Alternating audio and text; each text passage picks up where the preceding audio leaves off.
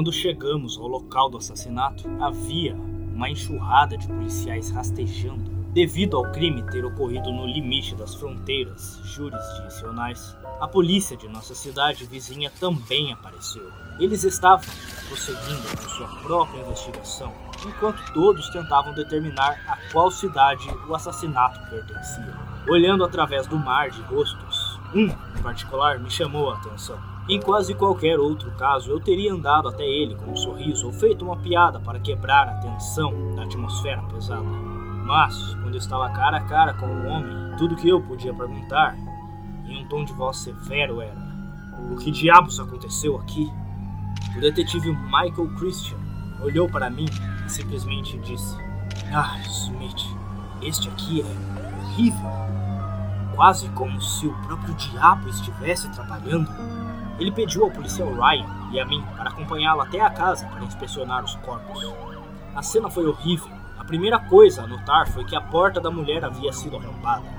Parecia que alguém havia usado um taco enorme para lascar madeira e criar um buraco grande o suficiente para uma pessoa rastejar. Tínhamos que ter cuidado para não pisar nos itens diversos espalhados enquanto caminhávamos pela casa. O detetive Christian lançou teorias sobre como isso parecia um roubo que deu errado, mas ele não tinha tanta certeza. Quando chegamos ao quarto do andar de cima e nos deparamos com uma mãe e os corpos mutilados de seu filho, ficou evidente que se tratava de algo muito mais profundo. Vou poupá-lo dos detalhes de como era. Mas as comparações com Ernie Garrison eram apropriadas. Acho que o detetive Christian estava começando a falar sobre como era provável que fosse alguma vingança pessoal, que alguém tentou esconder como um roubo aleatório e assassinato. Mas eu honestamente comecei a ignorá-lo após a primeira frase. Eu podia sentir que estava me perdendo em pensamentos. Parecia que o resto do mundo estava desaparecendo do nada, e as únicas outras coisas que existiam, fora de mim, eram os dois corpos olhando para trás, perguntando: por que tem que ser vítimas da minha incompetência? Por que não fui bom o suficiente para fazer a diferença pelo menos uma vez na porra da minha vida e garantir que o mundo fosse realmente mais seguro para eles? O suor estava se formando na minha testa e parecia que todo o ar estava sendo lentamente sugado para fora da sala. Por quê? Por quê? Por quê? Eu estava me afogando em um mar de perguntas sem capacidade de encontrar meu caminho de volta. E então uma nova voz interrompeu. Senti uma mão no meu ombro, ajudando as minhas costas a subir a superfície. E lentamente comecei a nadar para fora da minha própria escuridão. Você está bem, amigo? Uma voz calma disse. E eu me virei e vi o oficial Ryan com um profundo olhar de preocupação em seu rosto. Detetive Christian ficou ao lado dele. Mas tudo que ele mostrou foi um olhar de confusão. Sim, eu respondi. Só preciso de um pouco de ar. Cuidadosamente fiz meu caminho para fora de casa com o policial Ryan, seguindo logo atrás. Fiz questão de encontrar um lugar longe da loucura da cena do crime. Foi uma luta para me recompor, e o policial Ryan podia ler isso claramente na minha linguagem corporal. O que está acontecendo, cara? Você enlouqueceu assim outra cena? Ele perguntou. Eu não sei. Parecia que tudo estava me atingindo ao mesmo tempo. Eu disse. Ele não estava acreditando. Smith, há algo que você não está me contando? Olhei para ele brevemente, mas permaneci em silêncio. Eu realmente não sei o que é, mas toda essa situação parece diferente, sabe? Mais estranho do que os outros casos em que trabalhamos juntos. Ele se inclinou contra uma árvore próxima e voltou sua atenção para a floresta à nossa frente. Você sabia que a minha esposa está grávida? O, o que? Não? Eu não tinha ideia. Isso, isso é incrível, cara. Parabéns. Sim, eu estou muito empolgado com isso. Eu sempre quis ser pai, mas isso me fez pensar muito. Isso é normal, não é? Perguntei. Confie em mim. Todo futuro pai começa a pensar, especialmente quando você está na nossa profissão. Mas é isso, cara. Depois de encontrar o eremita e nossas outras aventuras juntos, suponho que eu estou considerando a minha própria segurança. Ser policial é o suficiente, mas isso? Há uma pergunta real a ser feita sobre até que ponto devemos, estejamos dispostos a ir. Eu levantei uma sobrancelha. O que você quer dizer? Ele encolheu os ombros. Quero dizer, eu quero estar lá para os meus primeiros passos do meu filho. Eu quero estar lá quando eles disserem sua primeira palavra, se formar, se casar, etc. E quer saber? Eu quero que você esteja lá também. Eu quero ver nossas crianças rirem e brincarem juntas. Eu quero que seu conselho venha até mim e vice-versa. Cara, eu vi o quão duro você trabalhou para garantir que o garoto Lucas estivesse seguro. Você tem um instinto paternal saindo de você. E eu adoraria ver isso em um cenário real. Mas qual é a probabilidade de funcionar dessa maneira quando estamos perseguindo demônios o tempo todo? Ele fez um ponto sólido. Eu não tinha uma boa resposta além de. Não é provável, eu suponho. É, você só consegue se afastar dessas situações tantas vezes. Ele disse. Há quem quer que este caso vá vai fazer a sua investigação e provavelmente fará um trabalho muito bom em encontrar os fatos. Mas sabemos onde isso está tendendo. Smith, ao longo do tempo, você se tornou alguém que considero meu melhor amigo. Fora minha esposa, é claro. Eu amo essa mulher. Obviamente, o que quer que você esteja lidando pessoalmente é difícil e eu não vou pressioná-lo.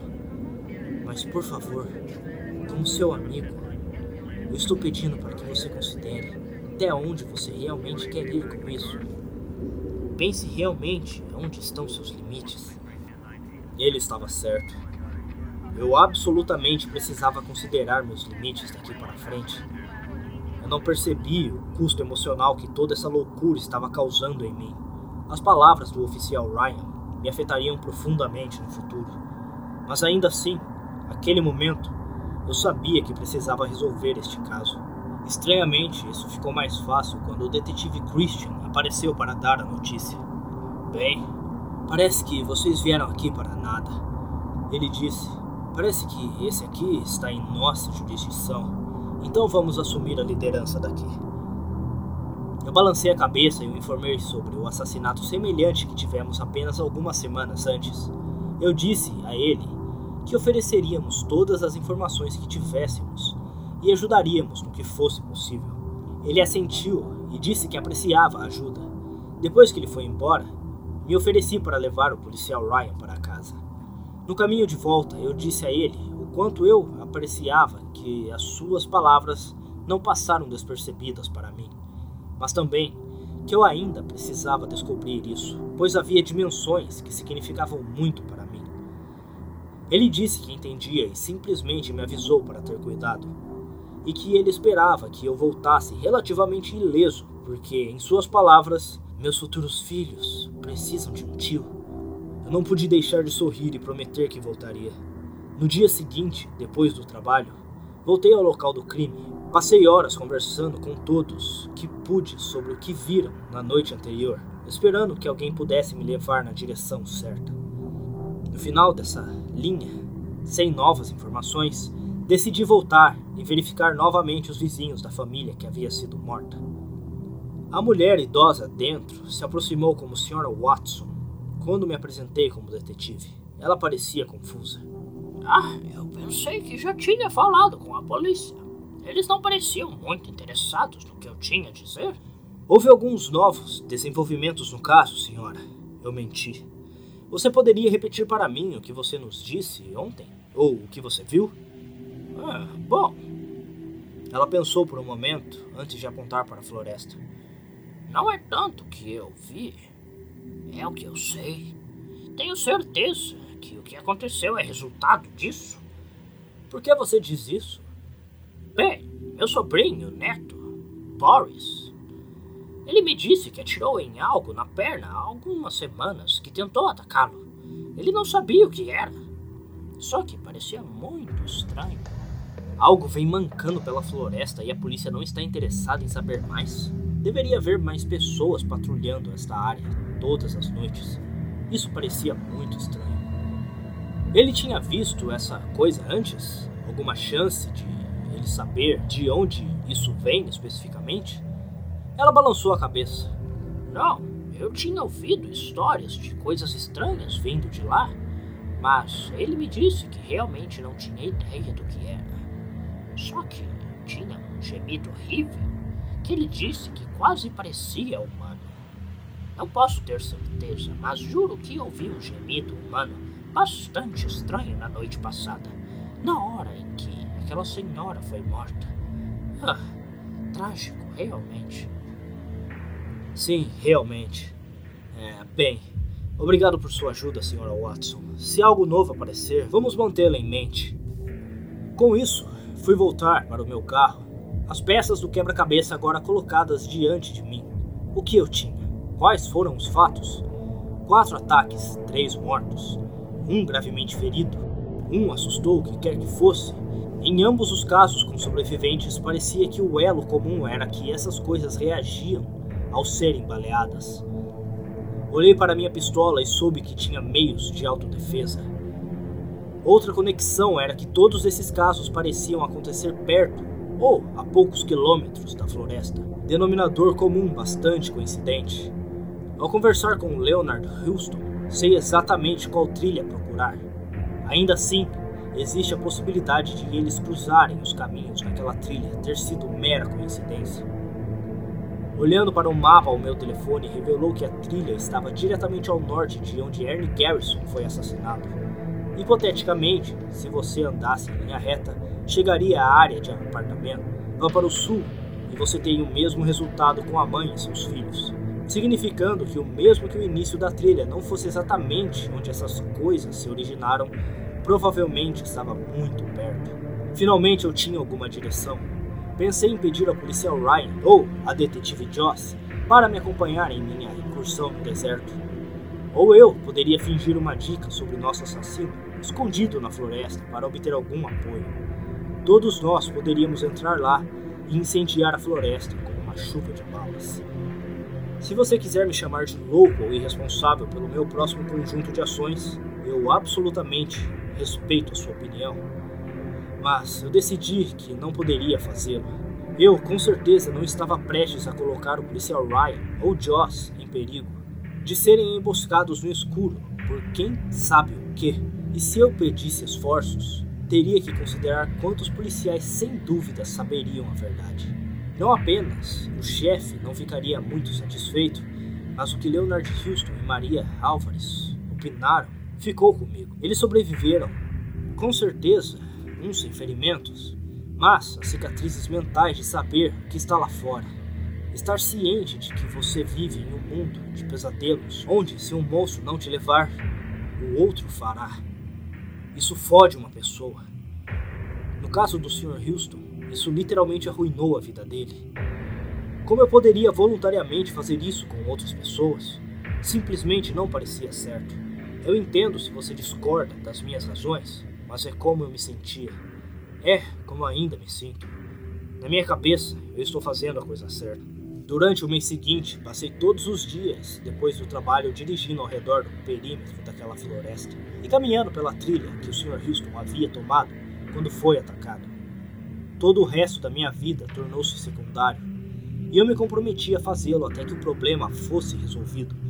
Em uma noite molhada e enlameada, parei um pouco e descansei na trilha. O pedágio físico da minha rotina estava me alcançando. Por um momento, ouvi que pensei ser uma mistura entre um grunhido e um gemido. E eu peguei apenas o suficiente para saber que estava em algum lugar na minha frente. Amaldiçoando a mim mesmo, puxei a minha pistola com a mão livre e apontei diretamente para a esquerda. Esperei em silêncio, esperando que o que quer que fosse saísse e me enfrentasse. E ainda assim, nada. Eu esperei segundos se transformando em minutos, e ainda não havia nada. Eu podia sentir meu coração batendo fora do meu peito. Sentei-me e tentei controlar a minha respiração, atribuindo o inconsciente aos sons normais da floresta. Provavelmente uma pequena criatura que estava apenas fazendo seu caminho. Mas assim que me senti confortável, outro gemido profundo e humano emergiu. crescendo em minha direção, à minha esquerda. Dessa vez, passos rápidos em minha direção me seguiram. Eu saltei para frente, esperando que ele não notasse a minha mudança de direção. Eu corri para trás do que parecia ser o contorno vago de um par de árvores. Eu podia ouvir a coisa andando por aí, tentando me procurar. Ele soltou outro gemido repugnante, antes de parar em um ponto e ficar em silêncio novamente. O medo começou a tomar conta do meu corpo. Eu podia sentir o desejo de sair correndo dali e nunca mais olhar para trás. Para o que quer que estivesse lá fora, levou tudo dentro de mim para lutar contra esse instinto primitivo. Eu não podia ter certeza, mas acho que estava esperando que eu me movesse novamente. Se essa coisa operasse à noite, provavelmente tinha um excelente senso de audição. Eu sabia que se eu fosse fazer um movimento, tinha que ser rápido e decisivo, mas ao mesmo tempo estava escuro lá fora. Além disso, se eu fosse atuar, precisaria apontar a minha lanterna para saber aonde mirar, o que também poderia revelar a minha posição. Ou seja, os tiros que eu daria teriam que ser absolutamente perfeitos, ou então chegaria até mim. E bom, seria fim de jogo. Peguei a minha lanterna e apontei a luz para frente, mas não consegui ver muito longe entre as árvores. Rapidamente o som mudou para minha esquerda. Desta vez, um farfalhar muito claro o acompanhou. Desligando a segurança e engatilhando a minha arma, respirei fundo e contei baixinho. Um, dois, três. Virei a lanterna para onde pensei ter ouvido por último e iluminei a criatura feia. Eu não poderia dizer ser humano ou algo entre isso. Ele tinha um corpo humanoide, torto, que estava faltando ambos os braços. No entanto, exibia dois apêndices peludos semelhantes a mãos, onde seus pés estariam. Olhando para cima, vi que ele tinha um seio flácido, enquanto do outro lado do peito parecia mais achatado, com a caixa torácica aparecendo através da pele pálida.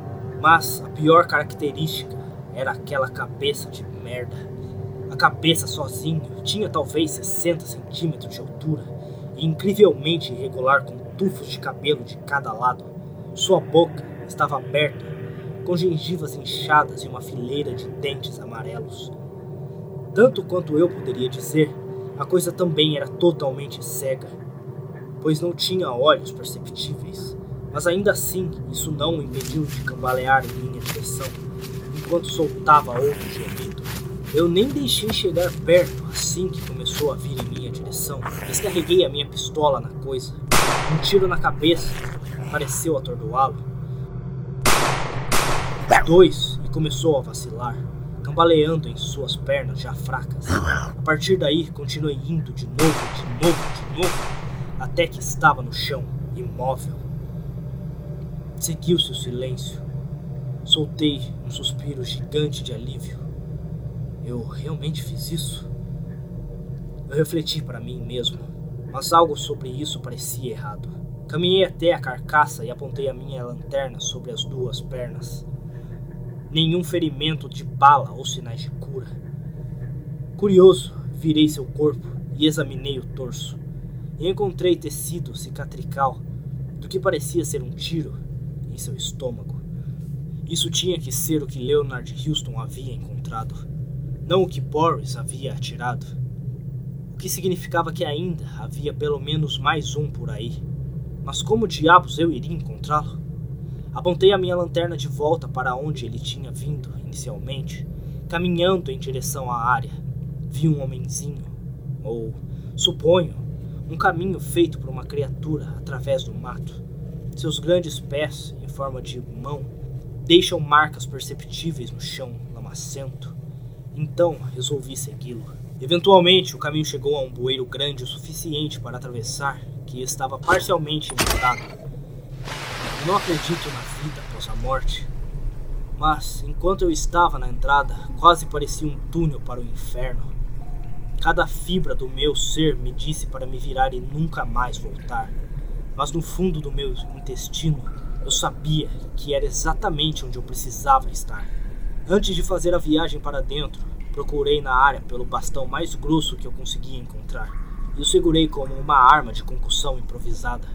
Voltando à entrada, levei um momento para encontrar meus nervos, recarreguei a minha arma, coloquei a lanterna na minha frente e caminhei para dentro do túnel. À medida que descia mais fundo, minha ansiedade crescia. Cada pequeno som aumentava minha frequência cardíaca. Cada forma vaga me fez pular de medo. A certa altura pensei ter visto um corpo humano virado para baixo d'água. Quando corri para inspecionar o homem, fiquei chocado ao ver que não era um homem. Em minhas mãos estava o cadáver apodrecido do maldito eremita. Sua cabeça tinha sido parcialmente comida e toda a carne dentro estava apodrecendo.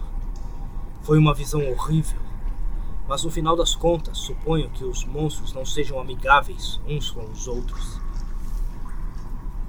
Joguei o corpo de volta na água turva e cuspi nele antes de ir embora. Continuando minha jornada, tive a sensação de que algo estaria chegando ao fim. Lembrei-me dos acontecimentos que me levaram a este momento. Tudo o que me forçou a me tornar o tipo de pessoa que precisava estar lá, fazendo o impensável. As palavras do oficial Ryan ecoaram na minha cabeça. Até onde você quer ir com isso? Pense em quais são seus limites. À medida que avançava, comecei realmente a questionar por que meus limites me faziam sofrer. Depois que isso acabasse, eu precisava pensar seriamente. Um gemido familiar cortou meu diálogo interior. Eu congelei onde estava e respirei fundo, lentamente. Dei passos curtos para frente. Então, a forma de uma criatura apareceu, aproximando-me. Vi que se parecia com a coisa que vi antes embora um pouco mais alto, com um peito mais masculino, estrutura mais grossa, olhos negros notáveis e mais cabelos crescendo nas laterais de sua cabeça grotesca. Ele claramente tinha pedaços arrancados de sua perna e o que parecia ser um canivete preso de ouro na lateral.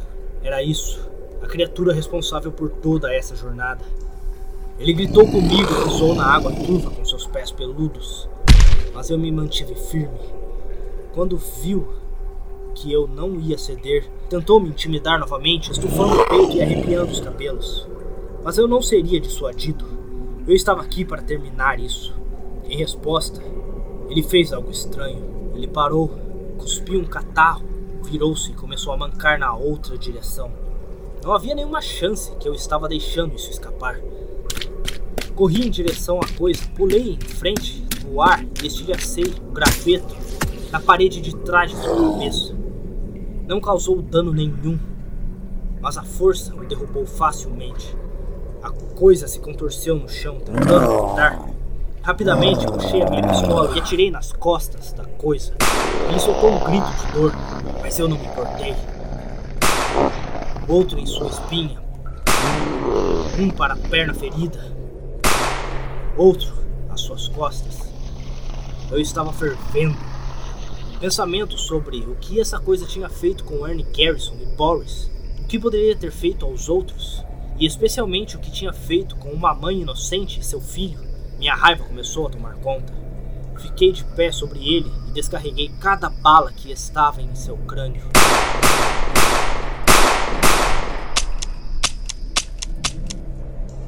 Não parando até ouvir o clique de minha arma vazia. Mas não parei por aí. Virei o corpo, usando a coronha da minha arma, e bati no rosto dessa coisa em carne viva, só parando quando eu fisicamente não conseguia mais esmagá-lo. E então, o silêncio. Eu estava respirando pesadamente, olhei para o que tinha feito, examinando a coisa por minutos, simplesmente encarando. Eu não sei bem o que fazer ou como me sentir.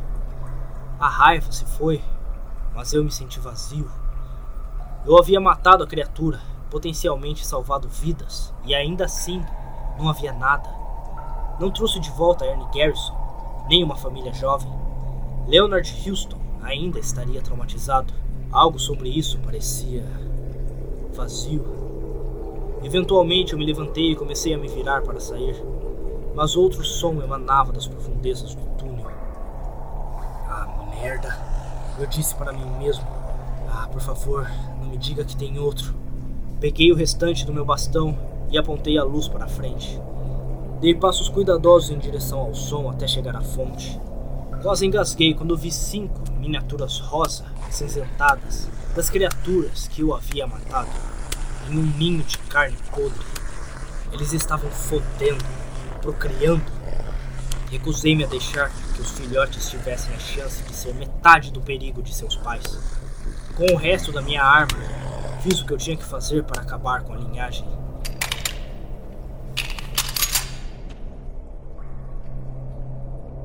Finalmente foi feito. Eu me arrastei de volta para meu carro. Eu não poderia te dizer o que estava em minha mente. Eu honestamente acho que eu estava apenas em branco, sem sentimento de vitória, apenas em branco. Meu único pensamento real era como sair daquela maldita floresta. Chegar ao meu carro me proporcionou a sensação de euforia mais incrível que já tive na vida. Devo ter me sentado por meia hora me aquecendo no calor do aquecedor e no conforto dos meus assentos. Eventualmente consegui ligar para o chefe e contar tudo a ele. Eu disse a ele aonde ele poderia encontrar os corpos e que ele poderia fazer o que precisasse fazer, mas eu não estaria lá para ver isso. Eu dirigi direto para casa e tomei um banho quente mais incrível. Vinte minutos depois, coloquei algumas roupas limpas e caminhei para o único lugar que eu sabia que precisava estar o bar local. O barman me deu um olhar de simpatia quando me sentei e pedi uma dose de whisky e uma cidra. Tenho certeza de que ele viu muitos personagens aparecerem em seu tempo e provavelmente poderia escolher os que estavam sofrendo a uma milha de distância. Quando ele me mandou uma dose extra de whisky por conta da casa, isso apenas reafirmou que ele sabia que eu estava passando por um momento difícil. Naquela noite, eu queria fazer o meu melhor para esquecer tudo. Dois drinks e eu estava bem no meu caminho. Mas, quando eu estava prestes a deixar a embriaguez tomar conta, ouvi uma voz familiar perfurar o véu do pensamento à deriva. Smith, o que você está fazendo aqui? Olhei e vi o rosto familiar olhando para mim com um sorriso largo. Detetive Joss. Seu rosto estava vermelho e eu podia ver que ela já tinha alguns drinks. Detetive é, Evelyn, gostei de te encontrar aqui. Eu disse sarcasticamente. Ela riu e se aproximou para sentar ao meu lado. Espero que você não se importe que eu use você para fugir de bêbados, paqueradores, assustadores. Ela disse com uma piscadela. Eu ri. não tem nenhum problema. Eu nunca imaginei você como uma pessoa do tipo que gosta de bares. E eu gosto de me vestir bem e vir aqui às vezes, às sextas-feiras. Mas eu nunca vi você aqui antes. Você é um tipo que gosta de cidra? Isso explica muita coisa. Revirei os olhos. Sim, eu não costumo sair para beber sozinho. Mas tem sido uma noite difícil. Eu acho que você poderia dizer.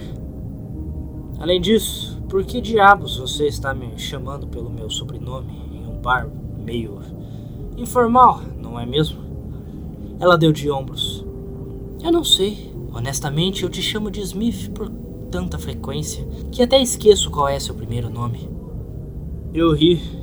Eu sei que não é um nome comum, mas a minha mãe é nigeriana e meu pai é de Birmingham. Então, o primeiro e segundo nome nigeriano e o sobrenome americano. Mas quando eu crescia, meus amigos costumavam me chamar de Dre. Ela se inclinou para mais perto. Eu podia ver o interesse genuíno em seus olhos. Ah, isso é fascinante. Há uma história real por trás do seu nome? Eu dei de ombros. Eu. É, eu acho que sim. Desculpa, isso é diferente? Normalmente nós. Nós estamos jogando farpas um no outro farpas divertidas, mas farpas mesmo assim. E agora você está aqui perguntando meu nome? É apenas uma mudança inesperada do ritmo. Ela se afastou um pouco e concordou. Olha, eu sei que é diferente e eu sei que geralmente eu estou com você de uma maneira arrogante. Eu juro que nem sempre sou essa pessoa. Na verdade, na maioria das vezes, eu sou o oposto. Algumas circunstâncias apenas fazem do meu trabalho um dos poucos onde eu posso manter a minha mente longe. Bem, da vida, eu posso ficar um pouco intensa. Isso me intrigou. Tomando outro gole da minha cidra, pedi para que ela me contasse o que estava acontecendo. No início, ela estava relutante, mas com alguns estímulos consegui que ela falasse. E foi. Foi muito. Bom, para resumir, seu pai era um policial, e não um bom policial. Não no sentido de que ele era terrível em seu trabalho, mas no sentido de que ele não era um cara legal no trabalho. Ele era corrupto e sedento de poder. O tipo de cara de merda que mancha qualquer tipo de aparência de justiça que esse distintivo deixou. E em casa ele não era muito melhor. Abuso verbal, altas expectativas e um relacionamento frio e distante que ela nunca perdoaria. Ela queria ser melhor do que ele. Ela queria ser uma das boas e, pelo menos em sua mente, fazer algo para compensar os erros dele. Ela se jogou em seu trabalho, certificando-se de estar no topo de tudo, o que acontecia para garantir que estava sendo feito da maneira certa. Tudo muito bem. Ela subiu na hierarquia, foi uma policial estrela e estava vivendo seu sonho. Até que chegou a sua vida doméstica. Ela foi casada uma vez, um homem que ela achava perfeito em todos os sentidos, um homem em que ela achava que podia confiar, até encontrá-lo na cama com outra pessoa. A culpa foi jogada ao redor, havia discussões todas as noites. Culpa dela por ser muito dedicada ao trabalho, sua culpa não querer que uma família lhe desse uma razão para desacelerar. Os papéis do divórcio foram arquivados. Seguiu-se uma profunda depressão. A única coisa que restava era o trabalho, que ela agora tinha como sua única saída para manter a sua mente ocupada e longe dos pensamentos dele. Foi tudo duro de ouvir. Tentei oferecer condolências, mas ela insistiu que não precisava delas. Joss era uma lutadora por completo, de uma infância difícil até agora. Ela estava determinada a descobrir uma maneira de melhorar a sua situação e viver a boa vida que ela sempre quis. O que se seguiu, no entanto, foi uma pergunta que me atingiu no fundo. E você? Ouvi dizer que você deixou os homicídios antes de eu chegar. E agora você está de volta. O que aconteceu? Eu poderia ter dado alguma resposta ruim sobre circunstâncias atenuantes misteriosas, ou um desejo de fazer algo diferente, mas Joss passou o último, sabe-se lá quanto tempo, derramando sua vida para mim. Naquele momento eu não pude deixar de lembrar da minha conversa com Maria Álvares. A verdade é devida à verdade, e assim eu dei a ela. Contei a ela sobre a noite em que minha esposa e meu filho foram assassinados em nossa casa enquanto eu estava fora. Eu estava trabalhando em um caso e voltei para encontrá-los mortos juntos no quarto principal. Claro, a polícia foi chamada Garantias vazias de que encontraríamos a pessoa que fez isso foram feitas. Eu dirigi por todo o maldito condado, procurando por pistas em algum lugar, em qualquer lugar. Acompanhei todas as pistas possíveis, consegui cavar becos sem saídas, verifiquei cada pedaço de informação, esperando que eu pudesse encontrar a pessoa que matou minha linda família e colocou uma bala entre seus olhos. No final, eu nunca os encontrei. O caso permanece frio até hoje. Tudo o que temos para continuar são algumas imagens granuladas de um homem se afastando da cena. Ele estava apenas na câmera por alguns segundos, mas eu devo ter passado incontáveis horas assistindo isso de novo e de novo, esperando cada vez que eu pudesse ver algo novo, algo relevante, mas eu nunca fiz. Posteriormente, eu deixei o homicídio, não conseguindo lidar com a visão dos cadáveres e tendo um colapso toda vez que pensava na minha família. Josie estava em choque. Eu. Tinha ideia. Eu sinto muito. Ela disse. Eu disse a ela que estava tudo bem. Eu tinha passado por muito crescimento pessoal para tentar seguir em frente. Eu nunca realmente havia deixado e nem deveria, mas eu estava progredindo. Nas próximas horas, mais ou menos, nos unimos por causa do nosso trauma. Bebemos juntos. Passamos da conversa sobre nosso passado para nossos interesses pessoais. Cinema, música, política, espaço. Cacete. Ela até me contou sobre uma viagem psicodélica que ela teve enquanto visitava a família na Suécia. O oficial Ryan mencionou isso antes, mas ela realmente era muito legal. Eventualmente, porém, como todas as coisas boas, nossa conversa teve que chegar ao fim. Eu estava exausto e o álcool estava me dizendo que eu precisava dormir. Mas antes de eu ir, ela mencionou que sua família possuía uma cabana a algumas horas de distância. Ela inicialmente iria com alguns amigos, mas houve uma mudança de planos e então perguntou se eu queria ir. Eu disse que adoraria. De lá saí para o ar gelado e no caminho para casa não tive nada além de tempo para refletir sobre tudo e com um sorriso no rosto, finalmente deixei a minha mente vaga.